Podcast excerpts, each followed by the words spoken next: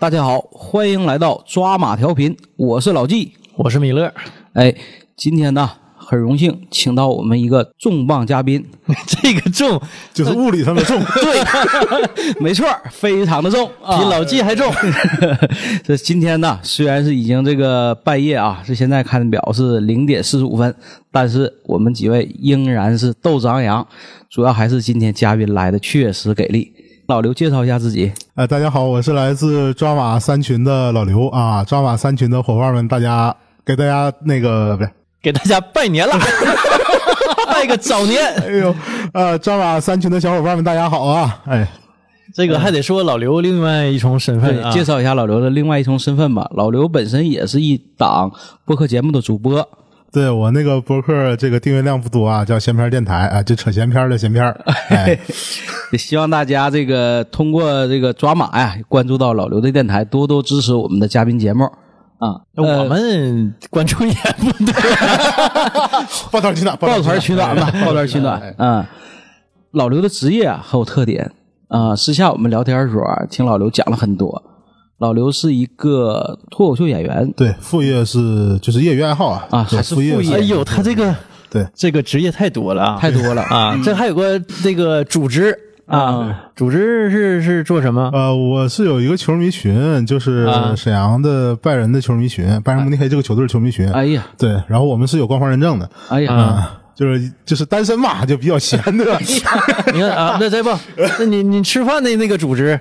对吧？是还是某国企的对吧？对对对，一个一个国企员工啊，对，然后还有点副业，嗯，还有副业，还有副业太多了，副业太多了。哎呀，现在就是这个人要是单身呐，哈，时间就大票大票的，对吧？我不至于说大半夜去录录那个电台嘛。这突然间成了一档深夜栏目。这我们定位不就是一档深夜栏目吗？对吧？对，我们也深夜谈一谈。深夜情感类，情感类，沈城夜话啊！哎呀，这个怎么单身的？上来就这么直吗？先从这事开抛，方便讲讲吗？老刘，算了，还是说点别的吧。这一下忽然间尴尬住了。对，这个话题得符合我们这个深夜情感类栏目的这个宗旨，是吧？对，啊。那个还是说说职业吧，对吧？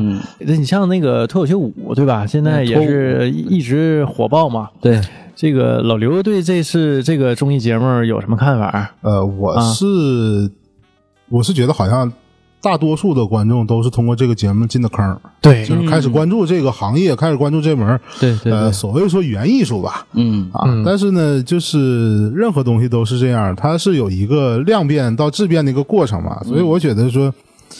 呃，这个节目最开始的几期，它是对这个行业有一个推波助澜的作用，包括说扩大了它的影响啊，让它知名度越来越大，全国会有对，全国会有很多的观众去认识这样的东西，然后走向线下。但是随着呃这个受众群体的越来越多吧，可能说这个节目在综艺这个层面上效发力过猛。会导致他这个节目对于这个脱口秀这个这项事物有一定的损耗吧？我个人这个仅代表我个人的观点，嗯啊，因为现在就是在弹幕，大家通过弹幕或者评论也能看到，会有更多的负面信息出来了。对，不像最开始都觉得，哎呀，脱口秀真挺好啊，就是我们茶余饭后，呃，一个谈资或者是一个是不是就说的，等到这个第五期的时候吧，这个观众啊，他这个品味也在提高。这脱舞的这种表现形式呢，已经不能满足观众日益对这种需求的加深，对吧？其实我觉得，你看，从第一季到第二季，主流还是演员啊，嗯，主要的这个输出的这些呃群体，包括说重点都在演员身上，哎，对。然后从第三季开始呢，他就会有好多相关不相关的一些行业的人进来。脱舞的时候，你看又是外科医生。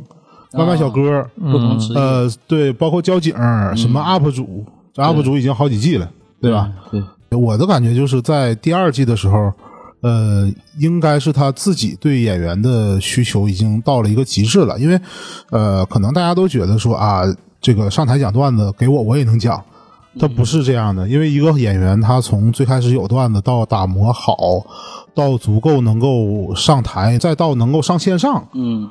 到线上又被砍掉了一大堆，它是有一个过程的。对，他每年一个演员，他正常的呃，段子产出量是一定的，嗯但是你要知道，这个节目的赛制它决定了他要走好几轮儿，它这几轮下来的累计对你的段子损耗是极大的。嗯有可能说这个演员演一季，他就把一年的段子储备量给打光了。那好他甚至有些时候他要重新二次创作啊、所以说你如果是就是像第一季看一直到现在有的这些演员，他们的创作能力其实还是很让人佩服的。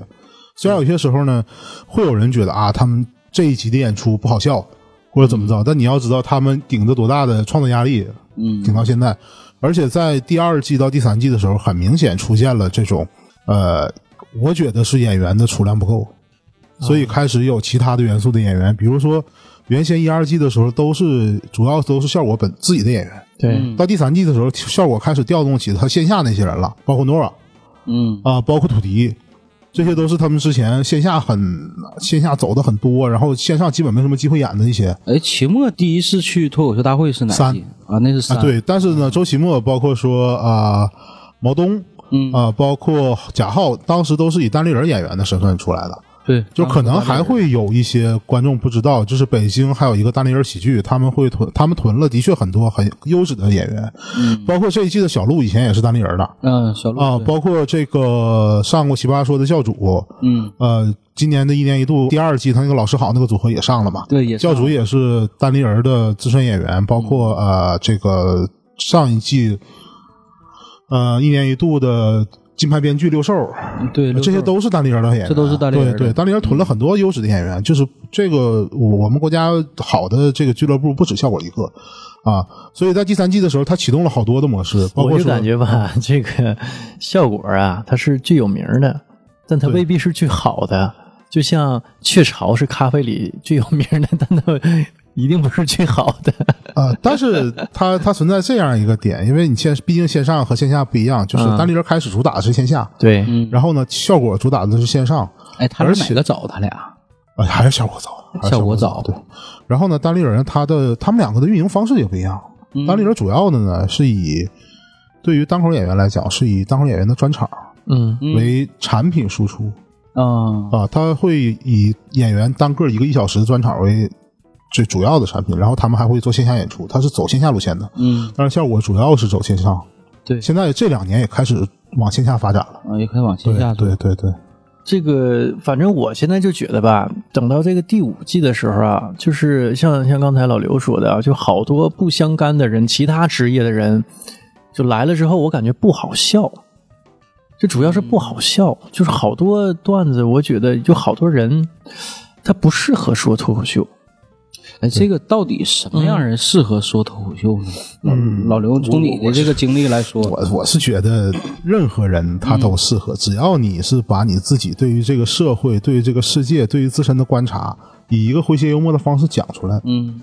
它就是一个就是脱口秀这个东西。就我们我们还是习惯叫单口喜剧嘛，stand up comedy。对对对，说到这个哎单口喜剧和脱口秀，嗯。在我的认知啊，就是我认为脱口秀啊，像我们现在做这个东西叫脱口秀。对啊咱仨现，在就传统意义上的脱口秀其实也是这种嗯哦，就是大家围绕一个话题或者一个什么情况，我们就我们就聊对，嗯啊。这叫脱口秀跟。播客一样，呃，不，就是呃，你要说播客吧，这个概念也是这些年大了哈这些年刚出来的这么一个概念。当然，这个概念本身就很模糊。嗯它现在也没有什么定式，就是说什么样的东西是播客。那、现在好多平台把什么有声书啊、什么情感类电台呀、都算成是播客，包括我们这种啊，都算成是播客。但实际上就是这是广义上的嘛，对，啊，你要是狭义一点的话，我们现在做这是播客嗯。啊，但是再广一点呢，郭德纲他在 Podcast 上有、啊，那他也叫播客。对，这个这个你看他怎么去定义？但是我认为啊，就是呃，脱口秀啊，咱再再说回来说这个脱口秀，嗯锵锵三人行是我接触的最早的中文脱口秀，嗯对。就包括那个崔永元儿嗯，他的那个节目，哎，那个也叫脱口秀。那就是是不再有就金星秀，啊，金星秀，这也是金星秀算是比较对对对，金星秀这是很新的了啊，对，什么圆桌派对吧？这是这也比较新的了，相对来说，对嗯，这种算是脱口秀。对，就是实际上我们一直做的是脱口秀，啊。对，现在你啊说这个啊，就是好多平台把我们电台归类就归到了脱口秀上啊，是啊，啊。但是呢，因为说单口喜剧这个东西啊，嗯就是比如说效果也在以这个名头去推广它，他就认为那个单口喜剧啊是脱口秀，这个老那个老刘就有发言权啊。对这个东西呢，就是最开始是啥呢？嗯，这种形式就是一个人一直卖，然后在台上跟你讲，这个形式呢叫 stand up comedy，这个是欧美的那边的叫法，但是呢，呃，站立的喜剧，站立的喜剧，就一个人站在那里，我拿个麦克风。他最早的形式是啥？其实就是咱咱用东北话讲，嗯就是一帮酒蒙子搁酒吧喝大了之后，我对这个社会有看法，我对这个时政情况有看法，我对我自己的生活有看法。就是我拎个麦克，我上去就跟你讲。吐槽，对，嗯，就喝多之后上台，我来讲两句儿。就最开始的模式基本就是这样，就是你你会发现很多国外的这个小剧场都是酒吧啊，这酒吧一个墙前面给你个麦克麦克架，上面麦克，你拿着麦克上去就讲。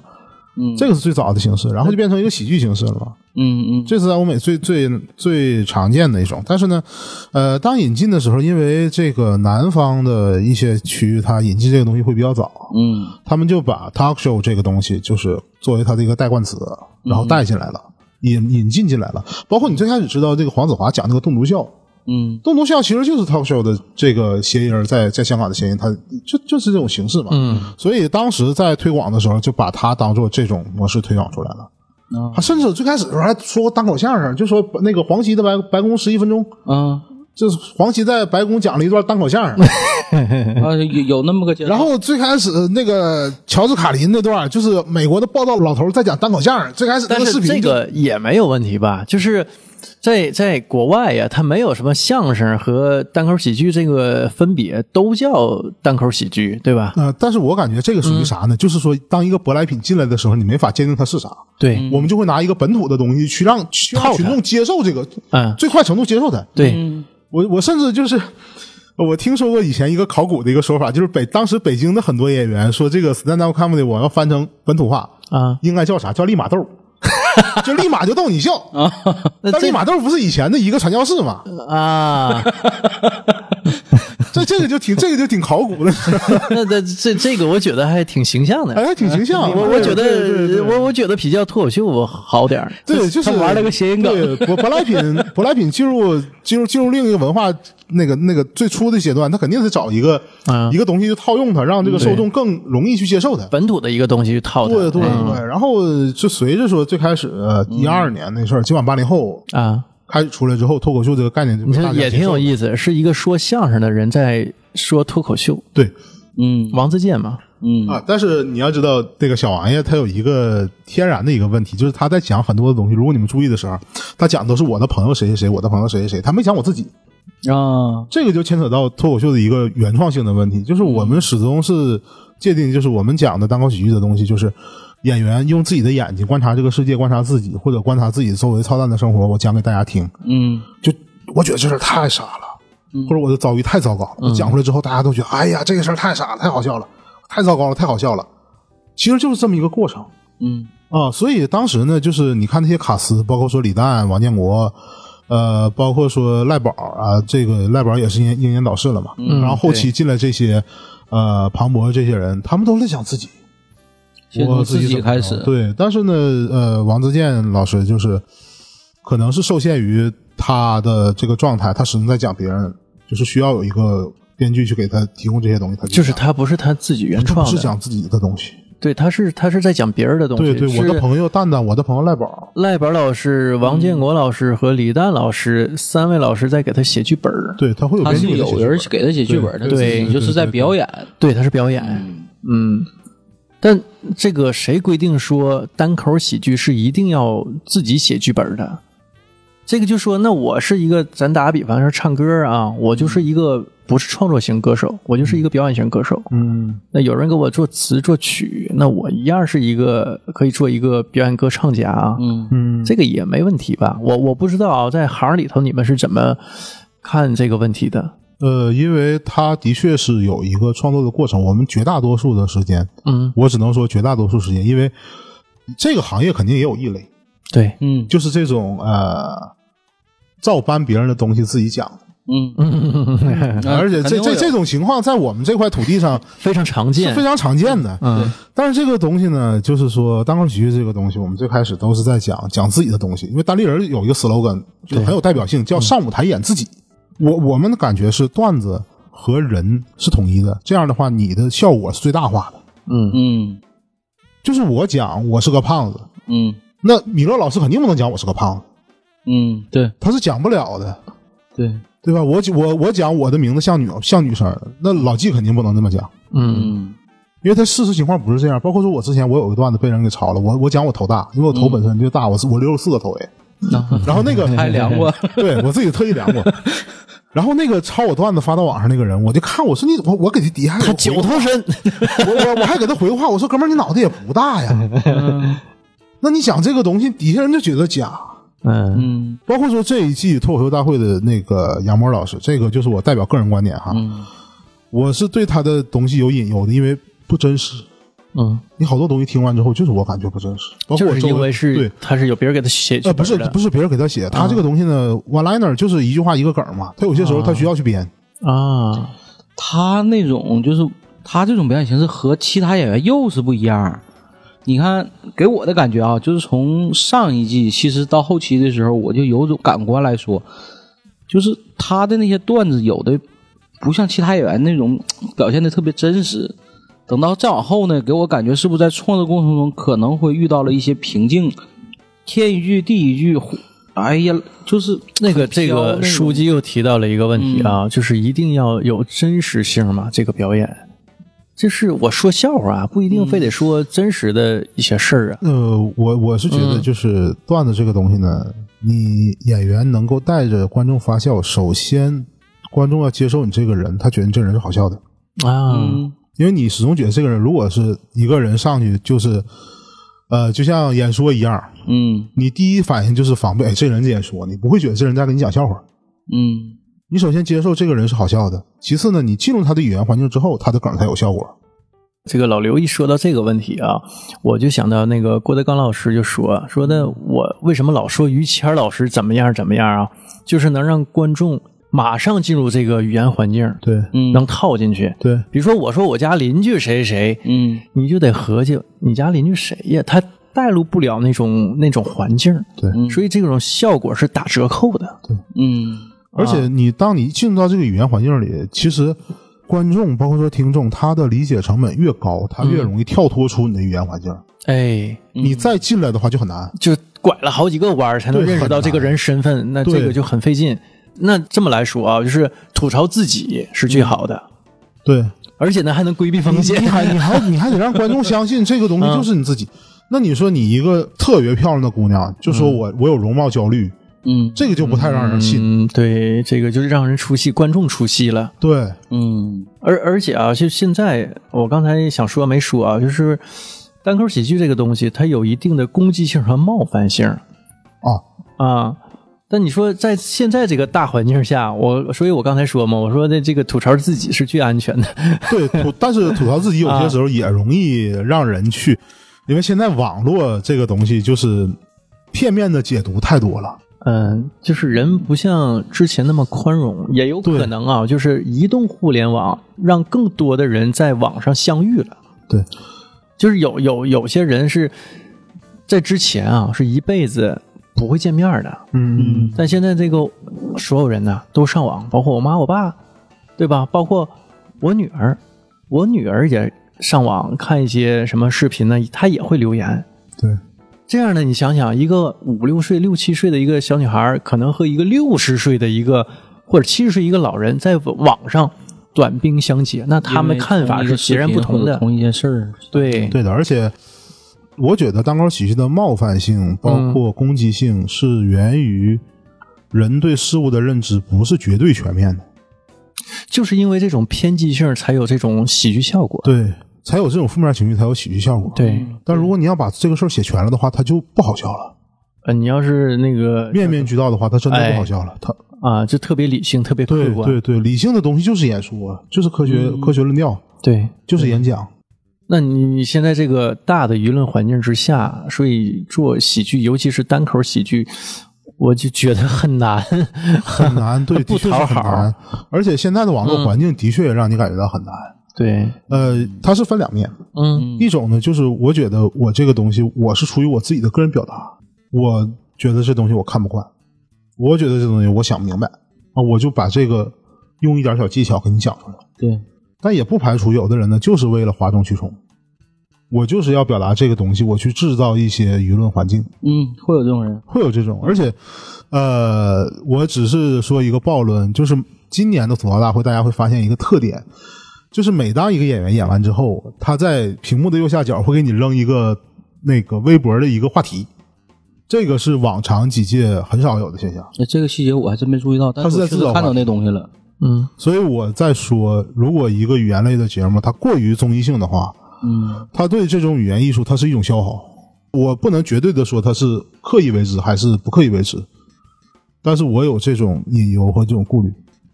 它是因为这个综艺节目而兴起的，对吧？对或者是说让他大伙儿快速接受，可能也会被综艺节目反噬。对我开始就一直在想，啊就大家开开心心的听个笑话，就这么难吗？嗯。就是最单纯的一种心态去听个笑话，这么难吗？就一定要非要分出来啊？就是说这个事儿对还是错，我一定要辩出个对错来，上网讨论一下，没有意义。没有意义。没有任何。我我之前呢，那个听池子啊。啊，然后这个参加一档节目录制嘛，他就说他也有一个自己的一个喜剧的剧场在上海吧，啊中。是上海吧？呃是。我我忘了是在哪儿。对，反正他说的什么呢？他那个剧场啊，去了之后，呃，观众的手机必须收走收走嗯啊。然后呢，就是他会说一些相对来说是他心里最想表达的一些东西，因为他这个攻击性、冒犯性是很很强的，对，他是很强嗯的。，所以在这种情况下呢，他的段子可能应该是他认为的最好的一个表达。这个也是被逼的没办法，才采用这种 这种手段啊，就是怕引起一些舆论的一些反思吧。我觉得这个事儿应该分两边说。嗯嗯我个人觉得这事儿应该分两边说。第一呢，站在池子这边，他把这个东西收走，一个是以免节外生枝，制造事端；嗯第二也是保护演员，因为每个演员上台讲的东西都是自己原创的，嗯，的确存在底下录视频的，再不就是录音的。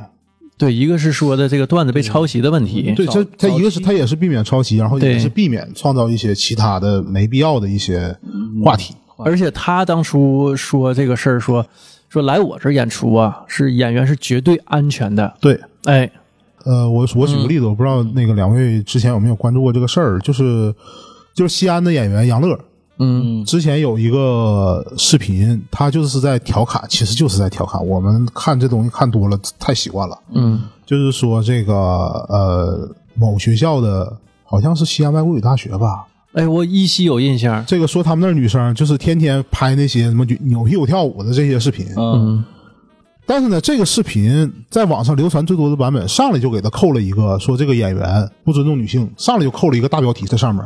嗯，哦，这个东西我不知道是有人有意为之，还是说大家就是觉得他这个东西过分。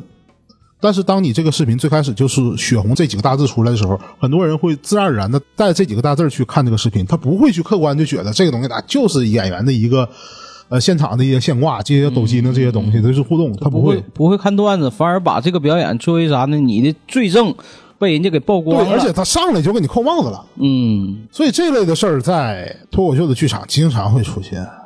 所以，呃，说池从池子这个角度来讲，我觉得他是这么做的确是保护了观众。但是我们反一个角度来讲，从观众的、观众角度来讲，因为池子有这个绝对的号召力，所以到他的剧场你就得尊重他的规则。嗯，但这种举动不是说所有的俱乐部都能敢都敢这么干的。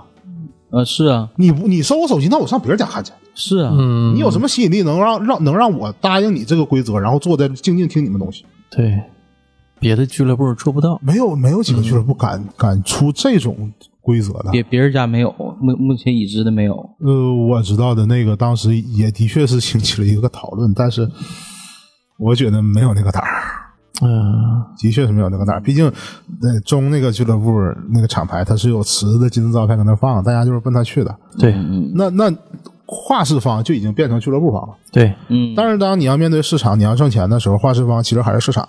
对对，你得遵循市场绝大多数观众的一个需求，你再去定你的规则。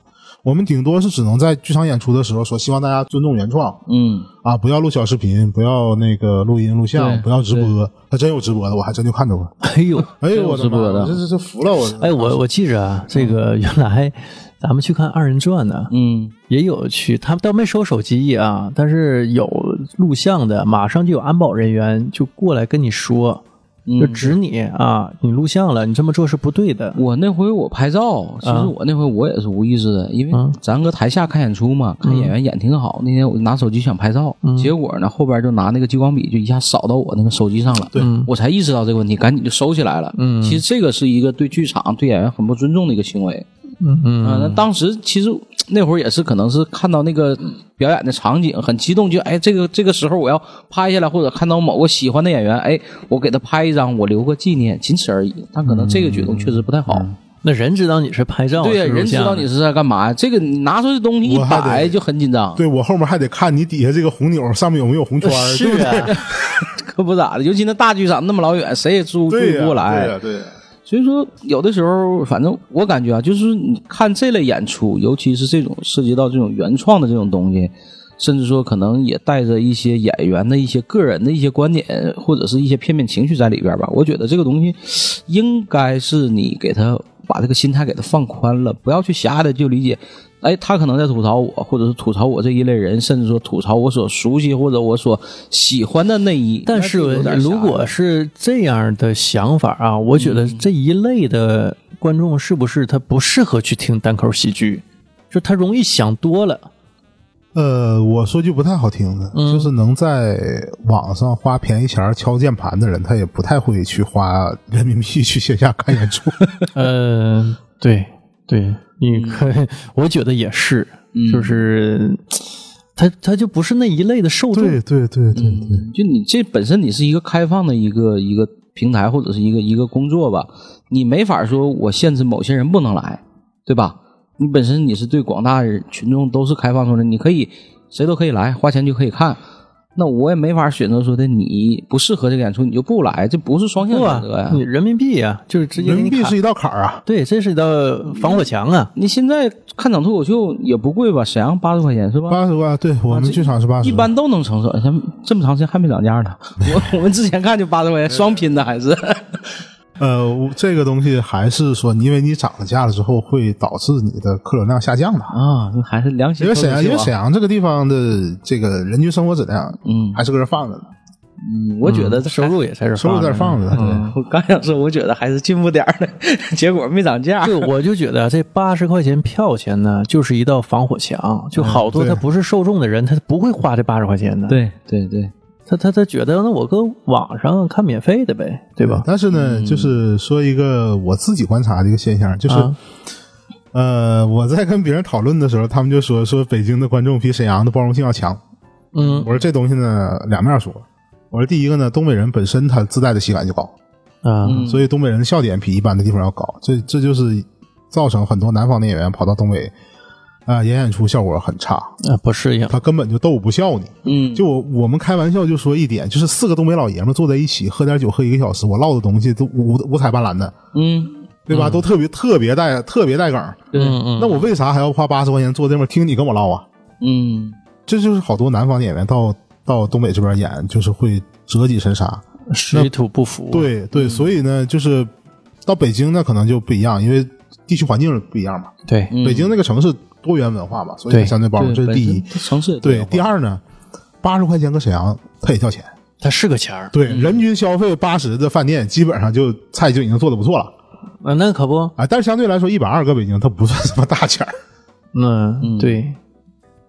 我是吃顿饭多少钱在？北京 对不？对呀，其实还好，你看，我记得我们当时看脱口秀那会儿，我们是去年是前年看的，嗯，我有点想不起来，呃秋瑞和往事双拼那场，秋瑞往事双拼场应该是疫情忘了。之前的事儿了。嗯，没有没有，疫情之后。疫，情之后啊，对，反正当时是秋瑞还没上脱口秀大会呢，对，对，啊、之前看的，然后当时去的时候，说话，那是我们头一场看线下脱口秀，啊，那你们看起点挺高了。啊 无意识搁网上买的票，也没想到那是一个双拼，然后看完之后觉得，哎，这八十块钱花的值啊！就第一次是线下看，之前都在第一网上看次就在大风天，第一次就在大风天，嗯我觉得哎，这八十块钱花的值。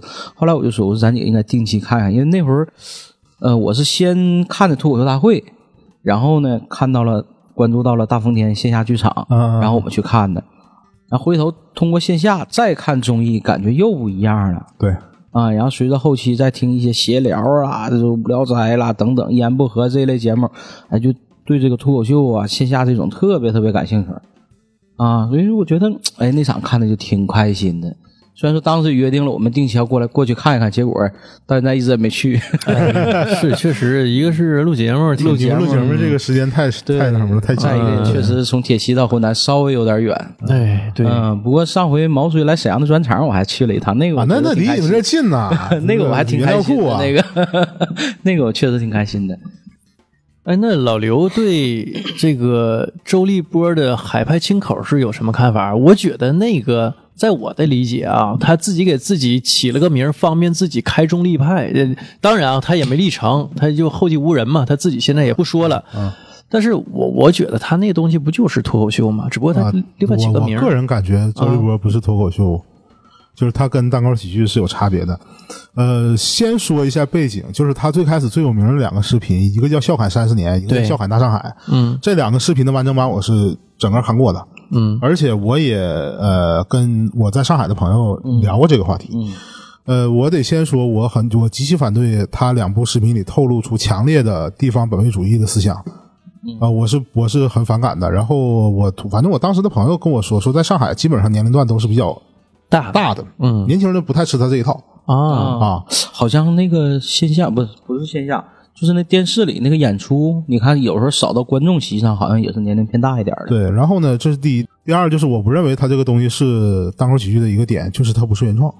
嗯，都是因为对，因为我说过，他这两个视频，他这两个最出名、当初点击率最高的视频的完整版我全看过，嗯。不能说百分之九十吧，至少百分之七八十是网上段子，啊。都是网络段子。他只是把这这些网络段子通过他自自己的这种表演方式给你演出来。他更多的是表演，对，他就是一个上海舞台版的《大兵说天下》对，你一说大兵这个很形象，对他就是一个专门讲笑话的人嘛，对啊，对我们很熟悉大兵啊。嗯，他主要是表演功底好，对对对对、啊。对，他就是把一些现实的形象，包括说他之前调侃韩红、嗯调侃刘欢，这没有脖子、这些东西，在网上他演的好，对啊，嗯，网上都有啊。然后包括什么这个劳力士表八拍碎了之后，指针扣扣扣上在上面转，嗯这这都是网上的网梗。哦老就是被他爹妈打，然后身上一堆鞋印子，看他鞋印能分出男子单打、女子双打，对吧？这些都是网上段子。我嗯，你家又换新拖鞋了，对，没事看鞋印子去。呃，反正这个是我接触到的啊，就我自认为是去找的，我看到的这个单口喜剧，因为自己一个人站舞台上说嘛，对对对对对，一说一个多小时。然后我当时虽说我看着不是特别可笑啊，因为他好多梗啊都是在上海话那个语言环境里，我们东北人看可能就稍微这个降点胆儿啊，就不是那么好笑。收听习惯嘛，语言这个收听习惯还是和我们自身这个习惯不太一样。对，相当不一样。就比如说他说那个腔调，啊，这么子，哎，就是我拿的那个腔调，就是他这里头这个这个东西，你不在那个语言环境当中，就是使用那个语言啊，你是理解不了他这个嗯。东西的乐趣所在的。对，对对对，嗯，这个就跟那个这可能是这种模式，你在上海演，大家都知道这是所谓的海派清口。嗯，就你要搁东北，二人转演员都不敢打扮成这样，嗯，对吧对对底，下边底下上来就退票，什么玩意儿？你谁看这玩意儿来了？对呀，是这长得太正式了，穿的啊，对呀，不像演喜剧的人儿。对，你不唱不扭，你俩人得看这个就是斗起来，你知道吗？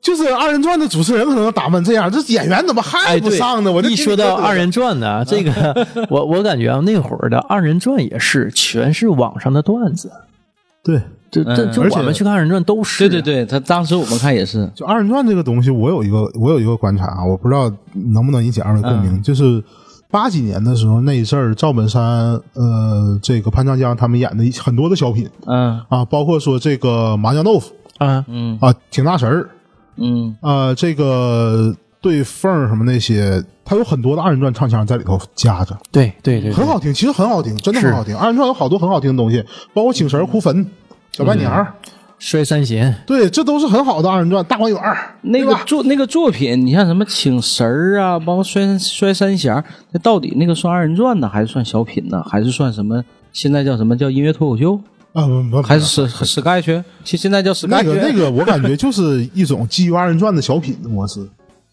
基于二人转这门艺术的小品模式。那个时候也觉得有笑料，也有很多笑料，而且有笑料啊！早期那些磁带，尤其那个赵本山的那个磁带，不都是吗？先是俩人有一段像演小品似的，然后中间咔嚓有一段唱不先是先是一段二人转的小调引进来，啊，对对对，然后俩人站定开始演，演完之后再唱一段，对然后再进到最后儿。对那个时候感觉这种东西就好听，啊有意思那那属于二人转好的东西。但是现在来说，这些东西丢了。没有唱的了，我们唱的大多数看的全是讲，全是说口。对唱的都是流行歌曲。对，嗯然后呢，还有一个点就是关于舞台人设的问题。啊，嗯。你看我们，我我们说出来这几个二人转的大角，宋小宝、嗯。赵四儿、田娃、嗯。小沈阳，我就说他们哥四个：嗯，宋小宝娘，嗯。赵四儿嘴歪，对，嗯。田娃傻，嗯，小沈阳还是娘。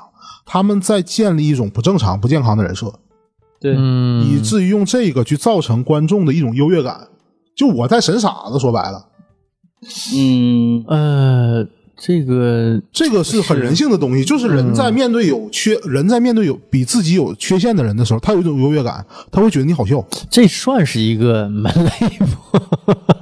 我我不认为这是一种门类，我觉得这是一种你可以说是糟粕的东西。就是你好好当人演演不了吗？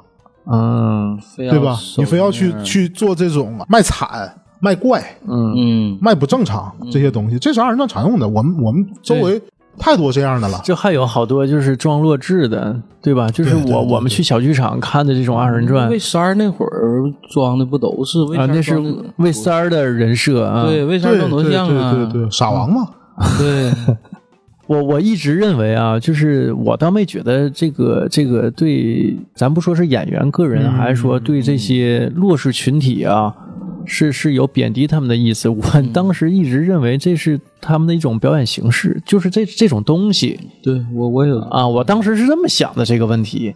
但现在呢，听老刘这么回过头来再再嗯再反过来再看这些演出啊，就是确实是。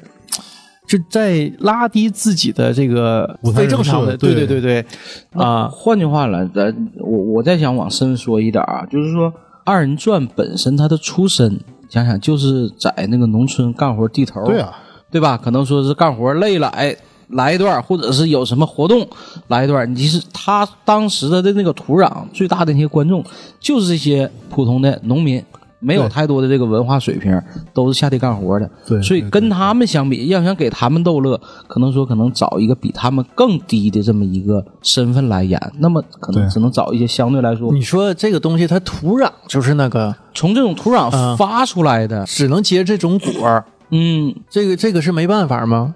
我不觉得是这个啊问题。那我觉得可能到后期了，是不是应该稍微改变一点？不应该是那样的。其实二人转最开始应该就是个地方戏。对，中国的每一个省市、每一个区，它都有自己的地方戏。秦腔是这样，河北梆子、嗯京剧京剧，嗯嗯啊，这个昆曲，嗯，那个江苏的苏州那边评弹都是地方戏。我也看过一些传统二人转，就是它没有喜剧的那个成分，它都是唱的。对，嗯你看早期那事儿，我记着那个老宅头嗯。唱的讲唱的那叫什么船山啊，叫什么讲平山那个，嗯，就这山那山那段，然后包括他唱的哭坟，好听啊。还有那个请神儿，我对对对是印象最深的。对神调，对对对对，它实际上不就是萨满文化的一种形式，然后后来变成一种唱曲儿了，对对对吧？请神不就是吗？神调对。啊，那就是跳大神嘛，就是对就是萨满萨满教的一些东西嘛，嗯但你想，这么好听的东西，其实也是我们这块土壤酝酿出来的呀。是原创嘛。嗯，对，啊对啊，它土生不光是土长的这些东西。啊嗯其实我觉得这有一个最起码的区别，就是我们可以把二人转、皮呃相声，还有这个单口喜剧，包括说话剧，我们都列到一起去讲。就是我我是觉得每个每一种艺术，它都有自己的舞台人格在那儿的。嗯二人转和相声相对来说，它的舞台人格是需要讨好观众的。嗯，嗯。就是它相声也有这个问题。的东西，，它是要讨好讨好观众的。对，就包括说相声最开始，嗯，比较普遍的形式就是在天桥地街上嗯，讲，嗯。然后讨赏。对。对。讨赏钱，对，对吧？那你东北这个地方戏，地方戏好多其实也是嗯，讨赏卖票。嗯对，都是一类东西。东家赏钱二百万，对对对，所以就是一个一个简单的一个对比的一样东西，就是接话。嗯，我们说接话，嗯，二人转和相声是很常见接话的。嗯你底下观众怎么接话，顶上顶上演员就怎么接，嗯，对？吧？就是你看相声经常是什么，呃，就现挂嘛对，现挂，你要接底下观众的现挂，然后去把这个东西再翻起来。嗯但是呢，就是我我感觉你们俩去看单口喜剧的时候，你会感觉不鼓励接话。单口喜剧的演员和观众，他的舞台的人格是平等的。我是在把我的东西讲给你听，我是在跟你分享我的观点，嗯我是在讲我身边的故事。他是一个讲述者，我们的人格是平齐的。对，还有一种情况是，顶上的演员观人格是高于下面观众的，对我我就是话剧。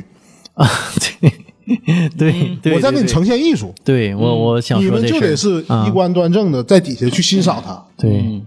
你是仰视的，对他是观众是仰仰视的，嗯。所以话剧的舞台始终是要高于底下的观众的，嗯，他的视角是往上看的。嗯，舞台仰视，对，脱口秀顶多是有一阶台阶那么高的舞台对，很少有特别高的舞台，因为你仰视的话会造成观众心里的一种壁垒，就是我是在欣赏艺术，但欣赏艺术的时候，底下观众是有防御性心态的，他不好笑了，他不容易笑出来。对，但所以话剧一般也都不是以逗乐为主嘛，除了开心麻花他们那一挂啊啊，，那那叫那那叫喜剧了，那就是喜剧了对它目的就是为了让你笑。对对对那是另一种。所以也是因为这样，是那个脱口秀的舞台，就是演员和观众的距离是很近的。你看，我们基本上看的线下，包括就是一些其他剧场，对对对，小剧场都是很近的。是不是也会给人营造一种感觉，就是我们俩之间在聊天儿或者你在听我讲，就是在一个小桌上你在听我说，没有这种距离感，演员和观众之间没有距离感。会不会有我我是觉得，呃，就是讲讲单口讲了，我我到现在讲了快两年了。嗯我是觉得最舒我自己最舒服的一个状态就是唠嗑。台本我肯定是写好的，文稿我肯定是写好的。嗯我怎么样用一个我自己最放松的一个方式去讲给大家？因为我放松了，我就不假。你自己的紧张状态，你自己假的这个状态，底下观众是能感受到的，他能感受到你的气场，就这人是在装，你一下能看出来。嗯我自己放松了，我才能把这个东西最自如的表达给底下的人。那怎么样最自如？就是唠嗑。对我之前有过几次开放麦，我就一直在调，包括我跟我们那个主理人宁佳宇老师，我也在说，我说我我我有几次开放麦，我一直在调这个状态。嗯我想找一个我跟底下观众去聊天这个状态。就是我，哎呀，我这个生活呀、就是我这个名太像女的了。嗯对？我 就跟你讲，嗯怎么像女的，就会出现什么样的误会嗯啊？误会怎么一直被沿用着？包括我头大，我买帽子费劲，我这些东西，我就跟你唠呗。我没有必要说夹着掰着我在舞台上，我要给你秀给你看啊，嗯，我要给你把它当做一次表演。这是你个人的一个体会，还是说普遍这个单口喜剧演员都是要想有这种状态？呃，可能是每个人的输出方式不一样吧，但是我觉得一个最基本的点，你假不假，底下观众能看出来。但是比如说啊，我在演这个单口喜剧，它也是一种表演嘛。对，那我作为一个演员，我是在演，打个比方，我是在演这种文艺青年啊，或者是我演这种老学究，呃，但实际上我私底下完全不是这么一个人，我私底下是一个快乐的小二逼。那那就不是演你自己了呀。呃对，但是这个会使演出效果打折扣吗？还是说这个只针对于你？就说的我是有一个真实的一个表达？呃，它是会分，比如说你看这个、呃脱舞呃脱口秀大会里头那个嗯豆豆啊啊，啊脱口秀大会五里那个豆豆，嗯他就是呈现型的演员，他是把周围的一些事儿给你呈现出来，他在演他这些事儿，让你感觉到这些事儿真正好好笑的地方。啊，嗯，他在呈现这些事儿，他不是在演自个儿。这也是他的一种表现形对式啊。对对对，包括英国的阿金卡卡都是这种风格，包括那个、我们大风天的那个新仔，就是今年一年一度喜剧大会那个少爷与我那个刘波，嗯，刘波对，就我们开玩笑啊，说我们这个十五分钟的演出啊，文稿可能也三千字儿，嗯。新仔十五分钟演出，文稿可能就五百字儿，嗯他就是演。他这个人，他就是就是戏精，我就是能演，他呈现能力特别强。那就是说的这个是呃两个路数，就是说老刘的表演方式，就是说要呈现一个最松弛的自我，对，他得是你。但是呢，像新仔他们就是说我在表演一个谁谁对，，他在表演这个事儿，但是基点是什么？他在表演这个事儿对他造成的影响。最终还是扣到自己身上，对自己生活当当中的观察，对自己的而不是我凭空想象的一个东西，我去讲给你听。嗯，明白。这个东西，这个东西好像还有一个点是能够引发大家的共鸣。对对。所以我印象特别深啊，就是上回跟书记他们去，还有红楼老师咱们看那个邱瑞和往事嗯。啊，这个也是沈阳本土的一个这个单口喜剧演对员。对对对，往事的我们就觉得特别好笑，邱瑞老师的就感觉差点儿，但是回来的时候，红楼就跟我说，嗯。红楼老师说邱瑞的好笑，因为他红楼老师本身是个程序员儿，嗯，对对对对对，就是邱瑞老师当时讲的也是程序员的程序员的一个发量，就我这个发量让我感觉到我业务能力不强。他哎那时候还没讲三楼那个三楼队房间呢。哎，所以我我就说我说我更喜欢往事老师的这个这个表演啊，对啊、这家生不出来孩子愁，嗯啊，刚结婚对，然后就是哎，就以后你你赶紧收拾收拾你那个玩意儿。哎，这这这 就他讲的好多东西都是都是中年人的困扰，而且是都我们这个年龄段，我们仨年龄段都差不多吧。而且是沈阳这边人对，然后就是喝酒酒桌上，嗯对吧？往事想你干卡，啊。往事卡，就是就就是特别本土化，沈阳本土化，或者说东北本土化。对啊对对对对他演的就是，就算你不是个中年人，你周围肯定也有中年人是这个状态，对对对，他就是你中年旁边的一个中年大哥。嗯，所以这个还是说得让人感同身受，他有这种代入感、共鸣了啊。嗯他就觉得哎，这好笑。所以后来吧，我就是是邱瑞老师，我是第一次看他表演，嗯我就感觉我也是第一次看，就是打点折扣啊，嗯就不像后来在网上或者是那个电视上看他那么有意思。对，那电视上当时讲那个三棱锥房间的时候，你就会感觉这个房间太傻了，嗯嗯嗯，就这个房间太奇葩了，而且嗯他的确有些东西线下能讲，线上讲不了。就比如说他当时讲三轮睡房间的时候，呃，就是说这个这个小便啊都费劲，嗯他得弓着腰，对吧？就我腰不太好，但他他在线下的时候会有一个拿那个麦克风绳去模拟这个抛物线的一个动作，啊，这个动作在线上是被卡掉的。那这肯定得卡掉的，你你想，你想，你现在就脑补这个这个动作也挺滑稽，你知道吧？就挺 挺挺匪夷所思，但是在线上不能演。嗯，还是得有一些禁忌，对，在线上的确会，就是为什么说这个这项艺术的真正的魅力是在线下。对，嗯所以我当时就觉得啊，就是我看往事老师演的，就我我特别喜欢就。拧灯泡那个动作，你说他能上线上吗？我就说，我说他搁线上是演不了的，演不了，就好多东西，包括他也说什么什么事儿，我就印象特别深啊。他说你装逼啊，就干你啊。啊，对对，我你装逼我干你啊，就就情绪特别到，对，再不就说那个什么，就是上火车的时候旁边有拉客的啊啊，大哥，二楼就是洗浴，有项目。有项目，对我这还有十分钟，我这还有十分钟上车了，够时间够。你这玩意儿，你搁现场你怎么讲，对不对？所以我说他这个段子在就他参加不了的这这个脱口秀大会，啊，他他他是去年上了一个那个呃，海选的卫视的东方卫视的一个节目，叫嗯什么开心果，加油开心果好像是，但是他真真的是就演了好多的段子就演不了，到线上真的不让你演。他受局限了。太受局限了。就是你想，如果说我那天跟人推算了一下，你看，如果说线下的一个段子是百分之百，嗯你到线上对折，然后线上你得上节目再对折，嗯，上节目你得要综艺感再对折，哎，没了然后呢，对折之后，你现在你要上价值再对折，你还剩啥了？没了。这个我感觉特别有意思啊，上价值这个就事儿。这一期的脱舞，你明显能感觉到好多人的段子在最后上价值，对，上完价值旁边右下角，太拉刚才我胯了。说那个、嗯。右下角就开始给你加这个话题，拉胯儿了，就是我本身老师说的特别好啊，他说他最不喜欢的他的几部作品啊，嗯。就你还记着那个三鞭子，嗯。他说那个东西啊，就是特别不好。他他上去演完，他下来就说完了，这这东西就废了，因为这是一个命题作文这条路啊真难走但是但是说实话啊，你说这个我这个还有点小故事，嗯，这个小品在演之前两年，啊，我在中山剧场看过一模一样的，啊，就这个这个本子其实早就已经出来了，啊，本子早就有。本子早就已经出来了。嗯呃，因为我们家有个有一个远房的亲戚跟那个抚顺民间艺术团是有关系的，啊铁铁岭哎，铁岭铁岭民间艺术团是有这个有点关系，所以他们当时来沈阳演出的时候，我就有幸看到过这个本子，嗯，一模一你是看别的演员演的不不，就当时赵本山和别人演的，啊啊？可但肯定不是范伟和那个谁和那个演乡长那个那老哥嗯，那那那那人我记不住了。范伟还是演的司机，司机，对司机对对。对对，但是这个这个完整的本子，我绝对是之前就看到过。但他说那个就不好笑，他说演那个就特别累。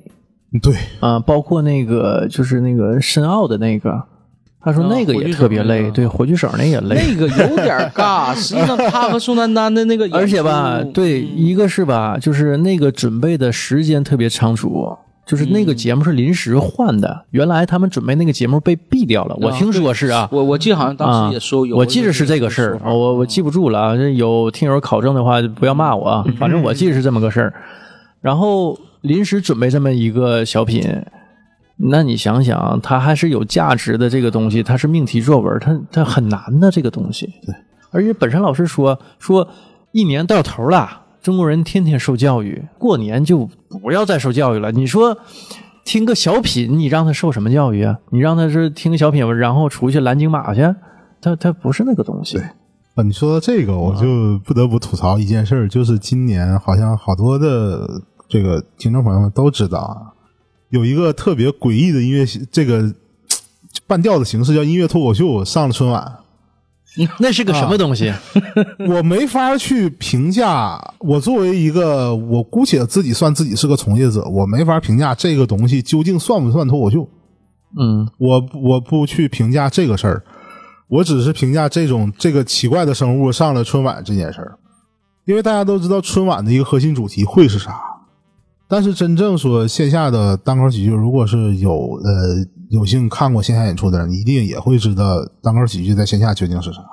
甚至我们可以说，好笑的东西其实不应该是正向的，就大大多数好笑的东西都是我们很负面的东西。那咱再这么说啊，就是说单口喜剧嘛，它围绕的两个话题在国内都说不了，性跟政治。呃，这个不绝对，啊，当当然不绝对不绝对，这是它最大的两个主题这是在欧美最大的两个主题，啊，那也可以这么说吧。这是在欧美最大。但是我感觉这两样是最有意思的，而且是最好找 笑点呃我。我我之前在线上跟别人参与过别人的一期节目，当时他们就在说一点，就是他们在质疑一点，就是你们脱口秀演员会不会囤黄段子？啊，我说我们的俱乐部是要求不涉红不涉黄的，啊，这个是我们有硬性要求的。嗯你要有这两这两样东西，坚决是不能让你上台的。嗯我说这是第一，第二，好好的段子在哪儿都能笑。这个我也听过一个观点啊，就是说，呃，国内啊，你好多点都能找到笑点，比如你坐火车、坐地铁、坐飞机，你任何一个话题，好的单口喜剧演员啊，他都能找着你吐槽的点。但是这个呃毕毕竟嘛，这个单口喜剧它是舶来品，但是在国外就是这是两大主题呀、对，对吧？对就最大的两大主题，大部分这个演员都是从这两个主题去下手。嗯啊，所以国内呢，这是个禁忌，嗯，他他的失去了一个比较吸引人的东西。对我，但是不代表说 脱离这个东西他就不好笑。那那倒是，那倒是，对对对，米勒老师，你想相声这个东西在我们这块大陆上活了多少年？嗯，他还能好笑，为啥？对，对，就包括说建国之后，呃，侯宝林先生和马三立先生讲那些东西，他也不设这两样这两样啊。嗯为啥他也好笑？为啥他也有传统度？也就是说，在中文的这个大环境下，这个语境好笑的东西嗯还是永远好笑的。对，逗你玩儿，你看讲了多少年，不还对呀、挺有意思吗？逗你玩儿多有意思啊！你听着还想乐呀。嗯，包括赵本山小你早期那些小品，就南方人不明白为啥这话就要这么接，但北方人一听这么接就好笑，对，哎，真就是一下就踹到我们的嗯，母猪的产后护理，后面跟的一定是萨达姆做好了战斗准备。那么萨达姆是谁呀？我，但是你就好多，你看一说出来，我们还能乐出来。都能对有那个有那这种感。觉，就是好的，嗯。他这东西就是好的，好的东西它就是能让人笑的。嗯，真是，我记得我上大学的时候，我们寝室有南方同学，然后我们就说说你们过年都看春晚，说不咋看，我说相相声小品多有意思，我们看不懂，尤其赵本山的作品看不太懂，可能南方同学确实稍微差一点儿。对，就宫廷音乐酒，为啥他要一百八一杯呀？一百七十九不行吗？不押韵，感觉不押韵。感觉对不那么就不带感，你知道吗？嗯，对，不带感。对，他还有一个问题，其实，嗯呃，你看，比如说相声，嗯，就我们不看相声的人，每年春晚就每一年三百六十五天，肯定有一天，你得知道相声是啥，在全国电视屏幕上肯定给你给你在不算是普及，但也算普及了。俩人站那边穿个大褂，嗯开始给你唠，一个捧一个逗，这就叫相声。嗯你你不去刻意知道相声，你也知道这个相声。所以相声这个东西，就是我们这块大陆上的一个约定俗成的一项语言艺术。嗯我们知道啥叫相声，但是其实也一样。我之前开过玩笑，我说单口喜剧就是美国的梆子，地方戏，对，观众知道这人在上面是跟我开玩笑的，嗯他是在讲他自己的东西，他是在讲这些话题，啊，他只是做一种喜剧的表达。嗯可能相对来说，你就你会觉得他包容，他包容的原因是啥？包容的原因是他懂，他们知道这东西，就是这样的，对就是吐槽。对他就是在吐槽。嗯，那也有东真格的，那 个威尔史密斯整的一下子 上心了。这事儿老刘怎么看？这事儿你们节目好像唠唠过是吧？聊过聊过这事儿，你们是聊过的。但是对听你这个，听你单口喜剧演员讲一讲这个事，儿。从你角度来说，从你专业角度来说，正好说到这个事儿了。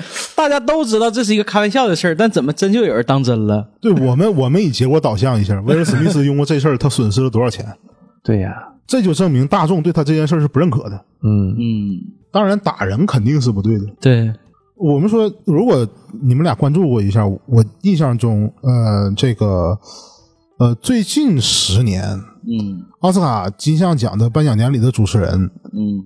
这个单口喜剧演员去的很多、k e v i n Hart，包括这个这个 Chris Rock，包括以前的那个 Allen，嗯。艾伦秀的 Allen，啊，包括那个那个导演，那个拍泰迪熊的导演，他也是个做喜剧出身的。啊，他们是占据了最近最近将近十年奥斯卡金像奖颁奖典礼主持人的大多数。嗯也就是说，这个节目他在想以这群人作为主导嗯去拉这个这个节目的一个贯线，嗯，他肯定是有插科打诨的东西在里头。对呀，也就是说，开玩笑是基调，这十年以来都是这样啊。大多数啊，对，我就说呀，就对啊，嗯，那那大伙儿应该就是所有观众都应该能啊，接受这个对，就是我我知道这个基调是在这儿的，所以我应该接受这个玩笑的程度。对，很多时候你看，就是我记得印象特别深，有一期把所有好莱坞著名女演员的裸露上半身的镜头做了一个串剪，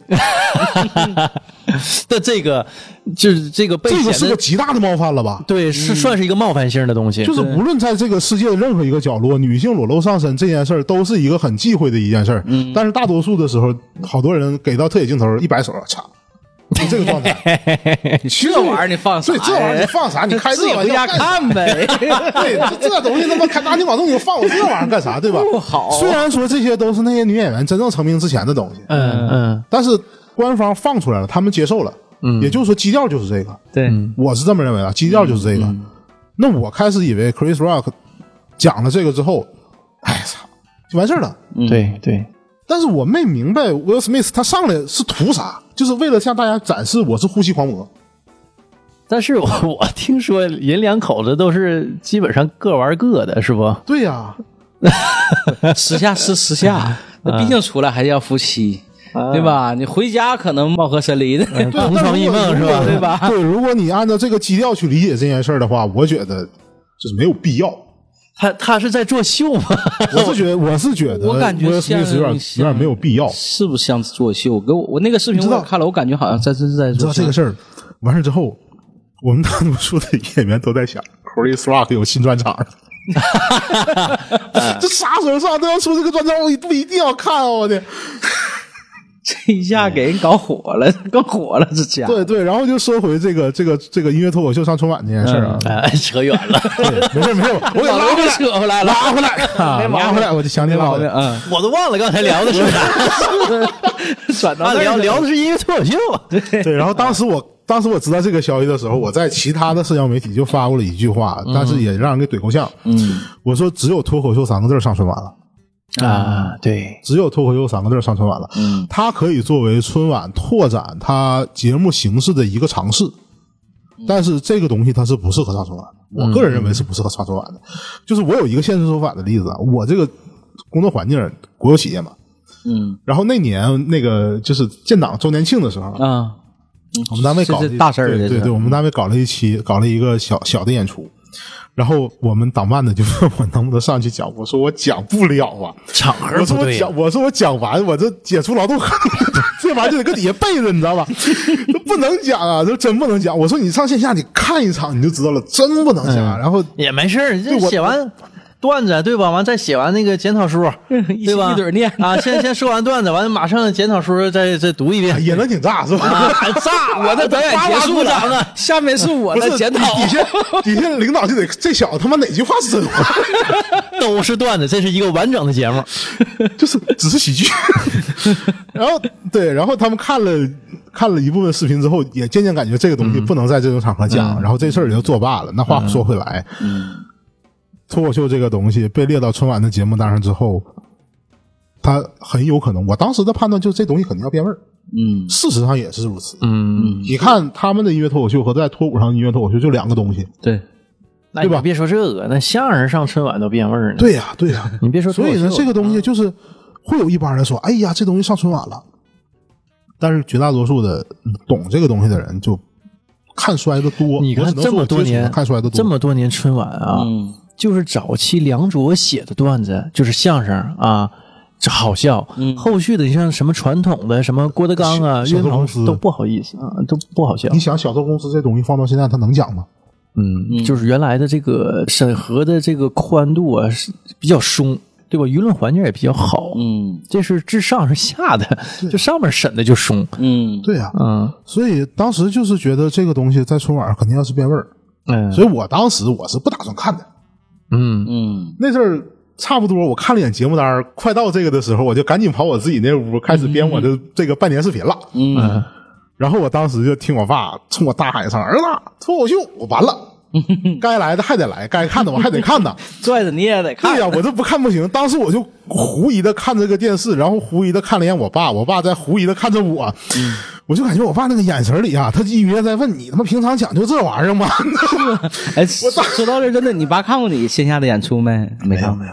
我我的线下演出都快把我妈形象给聊崩了，我的 哎，那你家里头知道你在做啊，知道在做这个脱口秀演员那肯定得知道在做这个啊这是东西啊真大一个爱好对对，知道这个东西。比包括我也我也邀请过我姐夫、我姐夫，还有我那个外甥女儿去现场看过啊。啊，他们也能感觉到啊，明显跟线上是不一样的。对，但是这当时真的，我爸就在看我，我就我就跟我爸说，我说我演的不是这东西，我觉得比这东西好笑多了。他他他连好笑都没有，据说是唯一留了一个谐音梗，还是王冕一一次那个要求要留下的，要不然没有那个梗的话，整个一点笑点都没有了。太太尬。然后呢，就是最好笑的一件事就是什么呢？在这个节目完事之后，我的朋友圈里，好多的从业人员都发了类似的一条朋友圈，就是今年的票可能不太好卖了。这个脱口秀大门啊，刚被打开呀、然后又被对就被春晚给关上了，关的对死死的，对对对，啊。就是单口喜剧的上海堡垒，我 一下给封住了。不光关死了，还给上把锁，哎，然后贴了个封条，啊，哎呀，怎么玩儿？线下怎么玩儿？线下怎么了我的刚开个头啊，这是。嗯，对啊，嗯哎，刚才说到相声啊，像这个脱舞啊，我们又接受到一种新的这个喜剧形式——慢才啊、都有俩人说嘛，对对吧？一般相声也俩人，对吧？对这个慢才也俩人，它的区别是在哪儿？我觉得这两个东西它是有区别的，因为慢才本身它是不讲理的。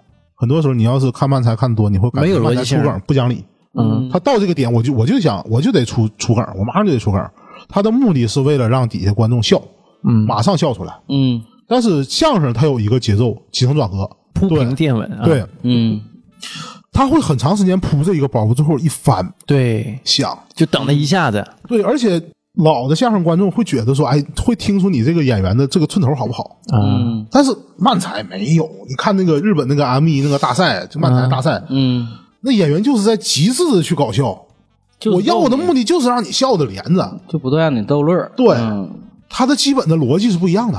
而且我我发现呢，这个慢才呀、这个节奏啊是有点快的，我没反应过来，他已经下一个梗儿都起来了。对，这个在接受形式上啊，就是你如果没没接受过这种慢才这种观看表演的这个这种观众啊，就是你你有点反应不过来。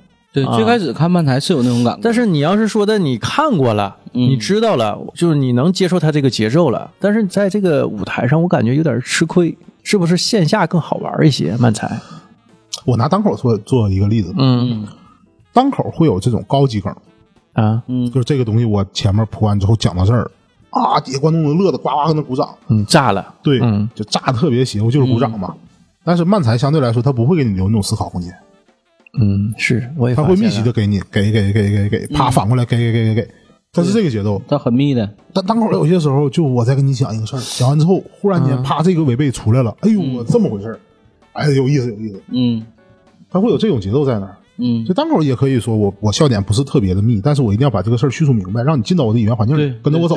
先给你带入进去，然后带着你不断的翻翻翻翻，对对对，那有些时候慢才他就是不讲理，我就要飞，嗯我必须飞起，我这我这个装傻艺必须得飞起，飞起，完后等你吐槽艺拽我的时候，你才发现他妈装傻艺的孙子玩我，他他他有些时候是这种逻辑，嗯但是你只要你观众觉得好笑就行。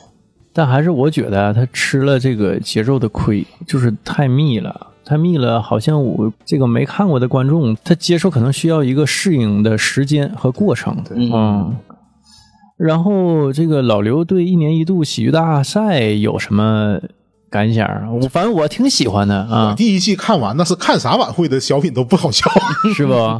我我对这一季啊，这一季你看你比较印象深的作品是是哪几个？呃，第一季的话，就是我觉得比较代、比较有代表性、比较好笑的，就是呃，一个是付账，嗯，就是毋庸置疑的付账是绝对的好付。账哎，那这一季呢？这一季看到现在，就是嗯，那个少爷与我，这是肯定是好作品。对，嗯包括进化论也是好作品包括最开始的这个虎父无犬子也是好作品。啊啊，对这个虎父无犬子我感觉是好作品。对，嗯，呃，我相信这个东西往后啊肯定还会有更好的作品出对现。嗯嗯，大本钟你喜欢吗？大本钟，嗯，吕岩和土豆的确是很质量很高，他就是，但是我感觉那种作品是他俩驾驭的不太习惯的一种风格，啊，怎么说呢？就是他俩是漫才组合出来的，对，嗯他俩是他俩是漫才组合出来的，嗯。所以你让他完全按照话剧化去表演，嗯。多少他俩是吃亏的。啊，我个人感觉他俩在这个表表表达意愿就不够飞。也是一种表达嘛。嗯。他在表达意愿的时候肯定是吃亏的，因为在这种规定剧本的情况下，他飞不起来。啊。但是你看，回到进化论，嗯，马上就飞了。真是飞了。我操，脑子里装的是啥呀？这这这母星全球五星图鉴，我这这什么东西？这都是哎呀，对吧？然后这这什么这什么师傅八戒就开始飞起来，都不讲理的飞。嗯，没有这个是这个是他俩最有把握的最好的一一种节奏。啊。但是我我觉得这个大本钟和和那个进化论呢，我是都特别喜欢。我觉得这个虽说风格上有些许区别啊，但是效果都很炸裂都很炸，。都很炸嗯裂，嗯都很很炸但是我我个人是明显感觉，在进化论的时候，他俩就是像元神回归了那种，你知道吧？嗯我脑子里又开始演我自己擅长的东西了，嗯，就特别的自如。就最后出来几个星星啊，我们要去外太空了。然后 火箭一上来，我去什么呀？火箭都起飞了，那边还喊的“全球母星图鉴”，我都喊这玩意儿干啥呀？你 这不讲理，你知道？而且就就像包括大本钟啊和这个进化论啊，我是翻来覆去在看的啊，就看了好几遍。然后第一季里还有什么比较典型的？最后一啊刻嗯就是那个呃密室逃脱那个，啊嗯他就是在在玩这个老师教学生这套东西嘛。我教你最后一最后一课，我再给你上一课，你这个 NPC 呢怎么演？嗯，然后这会儿推到顶上，这会儿又翻了一番儿。哎呀，那个太那个太好，那六兽老师的本子太好了。然后还有一个比较现象级的，我只能说现象级，啊那个是完全的不讲理，就是先生请出山，啊，就最后我跳那个特别洗脑那个很舞那个，魔性那个，哎呀，那就是整个那个视频平台上好多都跳那个舞的，那个对，那个太魔性性。了。嗯，那那个一套，他他还有个什么什么节奏，我就当他就是。在玩这玩这这几个人的认知错位。嗯。你说你说他有什么特别高级梗吗？没有什么，我个人觉得没有什么特别高级的梗，但他就是一直在打错位，打错位，打错位。对他们说那叫他们自己说那叫什么陷阱陷阱喜剧。对，就是你看进去了，你也就陷进去了，被他带入进去了，就。对，嗯。但是我觉得嗯。看一年一度之后，最大的感觉就是，为什么我们就不能好好的去搞笑呢？认真的搞笑这事儿多好啊！是啊，挺有意思的事儿。对啊、我我们到周五的时候就有这么个念想，这里头出来的东西全是让我们好好好笑的，没有价值，没对有正能量。就是这个事儿吧，嗯就是前一阵被好多人吐槽过，嗯就是说的演小品呢，就包括小沈阳他自己也说过。当然啊，我我感觉他这么说 有有一多半是借口啊。他说演到最后啊，嗯，就必须得有一个价值观啊，必须得让人哭。他说他他搞不来，他不会玩这这种东西。他说我只会让人笑，但是他现在的东西也让人笑不出来了。但是他说的不是他现在的东西让人哭笑不得呀。啊，这个这个咱不说他啊，咱就说现在这种现象必须得上个价值，必须得让人催泪。但是这个东西整夹上了。嗯，这个这个就是我我觉得你为了上价值而上价值，前后的风格不统一，这是有巨大问题的。这个硬伤这种东西，你不就夹上吗？但是我我觉得啊，比如说你像呃上海卫视的那个，就也是喜欢乐喜剧人呃欢对对对，沈腾的那个夺冠的那个作品，卓别林的那个，啊，嗯那个是真牛逼呀、那个嗯那个我太喜欢了。嗯，那那而且那个是之前是他们说是有台词的嘛，对，对，后来完全拿太奇化呃。，那个沈腾他坚持己见嘛，他说那卓别林我们印象里是没有台词的，但是是有的，实际上对，实际上是有的，对，有的但。后来那个印象里是没有的嘛，就把所有台词都去掉了，相当于重新把这个剧本编排了一下。嗯到最后你记着吧，是那个小偷。他被扎上，小偷给他包扎嘛，然后他有一个冲镜头做了一个哭笑不得的那么一个表情，对，那个你你看完之后就感觉你心里有点说不出，但感觉就是牛逼对，啊。那那个是自然而然流露啊，你不是说硬上价值啊。嗯，但现在就变成了什么呢？你必须得有这个东西，你你这个没有也得有。价值一定要给他说出去，而不是说通过你的表演给他表现出来，是吧？这不是，它是硬上硬上，硬上，对嗯就你你前面那个东西完全不是那个东西，后面来咔给你怼一下，价值上了，哭吧哭吧，大伙儿都哭吧。你得给我哭，你不哭不不哭不行。那你这你这是小品吗？你不让人哭，你就是不让人哭，你你你你错吗你？对吧？你看去年啊，你说这个，我想起去年那个一年一度第一季的时候，嗯。呃，其实，在早期有一个作品，我是挺推崇的，我觉得演得特别好，但是后来就没有被炒起来，啊就是看台，就是演小耳朵那个老哥叫黄什么，那哥们儿演的，就是他是早期第在第一轮的时候一个小品，嗯。一个小品，他他也是那种完全 sketch 那种节奏，就是、嗯呃有一个基本的设定，然后玩一个 game，就是在送别嘛，然后其实就是讨论父子之间，父亲一直在装着自己啥事儿没有，我不在乎你走。啊但是儿子黄豆豆对对对黄黄豆豆啊然后儿子一直想跟父亲在最后的时候再温存一下父子情，他一直在打这个东西，嗯。那个那个其本子其实很好，他的情感是一直在升华的，嗯，包括最后的时候。能带入你，我想起来，对，最后的时候，忽然间这个儿子要抱父亲，父亲啪武术武术的动作都出来了，就是不让你抱我。就是不让你对，但最后就是抱上了。我感觉抱上那个时候，我个人的情感共鸣是很大的。嗯我就感觉就是中国有太多这种，就是嗯我们说假正经的父亲了。哎。其实他是很爱你的，但是他始终要保持我自自己当爹的这种威严。对我去给你买个橘子，我又给你买一兜橘子，又给你，拿兜橘子，而且当时他这个本子也是在 Q 我们以前看那个背影那个小说嘛，朱自清的背影嘛。朱自清，的小背影，他的共鸣性很强，而且情感共鸣很大。嗯。那个那个本子让我看的就是很有感触。我、我一直在说，第一阶段我印象很深的一个本，就包括这一个，这个是虽然不像呃互联网体检嗯。那个本子那么火，但是这个本子很打动我，它有情感共鸣，他最后能让我感觉到我我有点打眼泪儿。这个是真情流露啊。对，但是这个你说他他他有没有价值观？有啊。对，但是就有些本子，他的初衷就不是这个，他这个初衷就是围绕这个父子之情打的，他就围绕这个感情这种去做的就你创作的包括说这包括说这个这个小沈阳上那个呃《欢乐喜剧人》的时候，你讲环保，你扔什么光头强啊？就为啥要有这么个玩意儿出现呢？你这不就耍怪吗？你我发现你可看不上他了。